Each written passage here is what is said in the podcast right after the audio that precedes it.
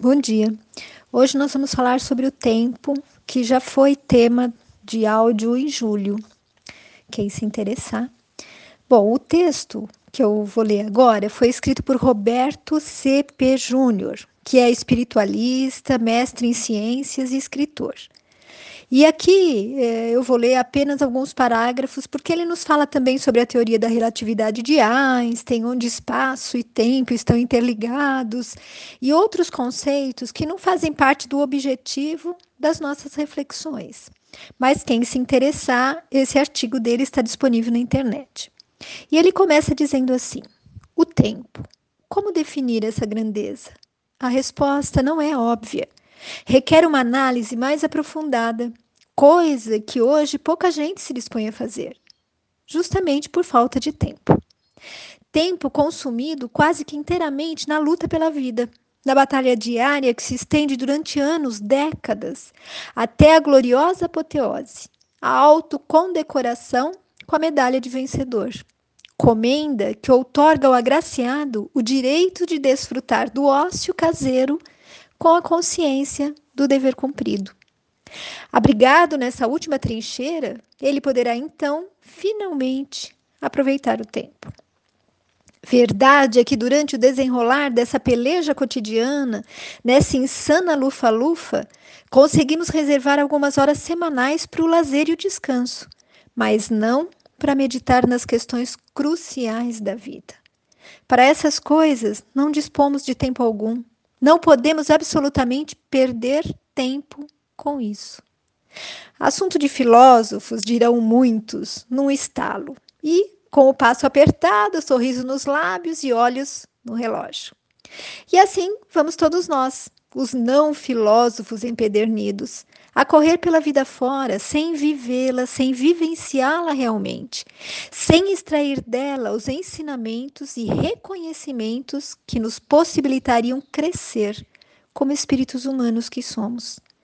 Comemos, bebemos e dormimos, exatamente como um rebanho bovino. Talvez um pouco mais, pois também estudamos compulsoriamente, trabalhamos mecanicamente e nos divertimos sofregamente assim como é de se esperar de um rebanho humano. Mas será que a vida se esgota nisso? Em despender algumas décadas nessas atividades gregárias e só? E o espírito humano? Que faz ele nesse espaço de tempo, tomado integralmente pelas necessidades corpóreas tão prioritárias? Na infância, tínhamos a nítida impressão de que o tempo passava mais devagar. Decorria uma eternidade até o período de férias chegar. O Natal, sempre ansiosamente aguardado, era um evento que se repetia muito raramente. O dia do aniversário, então, parecia mais um golpe de sorte quando finalmente despontava. À medida que crescemos, a história se inverte. Parece que o tempo se acelera. Mal repetimos nossas imutáveis resoluções defini definitivas de ano novo e as semanas e meses já iniciam sua desabalada correria. Quando nos damos conta, já estamos prestes a ultrapassar o primeiro semestre, para logo em seguida nos surpreendermos com os primeiros acordes natalinos novamente. E apesar dessa mudança de percepção, sabemos que as intermináveis horas da infância contém os mesmos fugazes 60 minutos da fase adulta. Como se explica isso? Explica-se pela vivência. É a vivência do ser humano que muda a partir de certa idade, e não o tempo. O tempo não muda. Vamos tomar um exemplo. O registro da passagem de uma pessoa pela Terra pode ser medido em um bem determinado, em um bem em um bem determinado número de anos. Digamos 70. Mas isso não significa que essa pessoa tenha vivido tanto quanto uma outra com o mesmo registro de anos. O registro, 70 anos, é igual, mas a vivência é diferente. E o que conta realmente como verdadeira riqueza, como único lucro e substrato da existência terrena, é a vivência.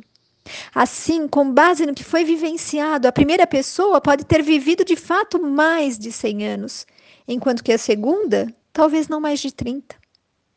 Quanto maior mobilidade apresentar um espírito humano, quanto mais vigilante e atuante ele for, tanto mais ele vivenciará num espaço, no mesmo espaço de registro de tempo. Podemos colher um sem número de outros exemplos dessa relatividade na percepção do tempo. Basta que estejamos profundamente compenetrados em alguma atividade importante ou mesmo absorvidos pelo enredo de um bom filme e o tempo voa novamente. Por outro lado, enquanto estamos presos à cadeira do dentista, parece que descobrimos ali o conceito da eternidade. Contudo, o tempo não se altera. Ele permanece parado. O que muda é a percepção que temos dele segundo nossa própria mobilidade espiritual e terrena. E assim, o ser humano atravessa a vida celeremente, sem se preocupar em saber quem ele é, sem saber de onde vem e qual a finalidade da sua existência. Pior, passa pela vida sem mesmo procurar saber como deve proceder para poder continuar existindo na criação. Nada disso tem importância para ele. O espírito adormecido no esquife intelectual. Se o espírito do ser humano atuasse como deveria, suas vivências seriam incomensuravelmente mais ricas. Bom, meus amigos, fica bem claro que não devemos nos deixar consumir pelos compromissos diários, que são necessários sim, mas que nos fazem sobreviver e não viver plenamente. E alguém, que eu não me lembro quem foi, escreveu assim: se não aprendermos a viver com o necessário, nada será suficiente. E Jesus nos disse em várias frases: Eu vim para que tenham vida e a tenham em abundância. Em outra passagem, ele disse: Eu sou o pão da vida. Aquele que vem a mim jamais terá fome, e aquele que crê em mim jamais terá sede. Eu sou o caminho, a verdade e a vida. Ninguém vem ao Pai senão por mim. Ou seja, ele nos mostrou de forma clara que a vida deve ser bem mais do que as coisas materiais, do que os apegos excessivos, do que os prazeres da carne, mas que precisamos utilizar o nosso tempo para descobrir esse caminho que Jesus é, esse alimento que os seus, os seus ensinamentos nos trazem, para que possamos aproveitar, como ele diz, a vida em abundância, pelo objetivo porque ela foi criada, o da nossa evolução, com o nosso aprimoramento moral, intelectual e espiritual. Em sua epístola aos Romanos, Paulo de Tarso discorre sobre a importância do tempo. Segundo ele, aquele que faz caso do dia para o Senhor, o faz. Ou seja, quem desvaloriza o dia que vive mostra ingratidão para com Deus. Vou repetir a frase: aquele que faz caso do dia, para o Senhor o faz. Ou seja, faz, fa faz caso também do Senhor. Paulo destacava muito a importância do tempo que se chama hoje e afirmava que o tempo, então, deve ser do Senhor. O tempo é como um talento que recebemos de Deus. E como qualquer talento, não pode ser desperdiçado, não pode ser enterrado, mas deve ser usado com sabedoria. Nos lembrando daquele velho ditado: o tempo e a maré não esperam pelo homem. Finalizando, Emmanuel, através de Chico Xavier, afirmou que o tempo não passa pelo homem, mas que o homem sim passa pelo tempo.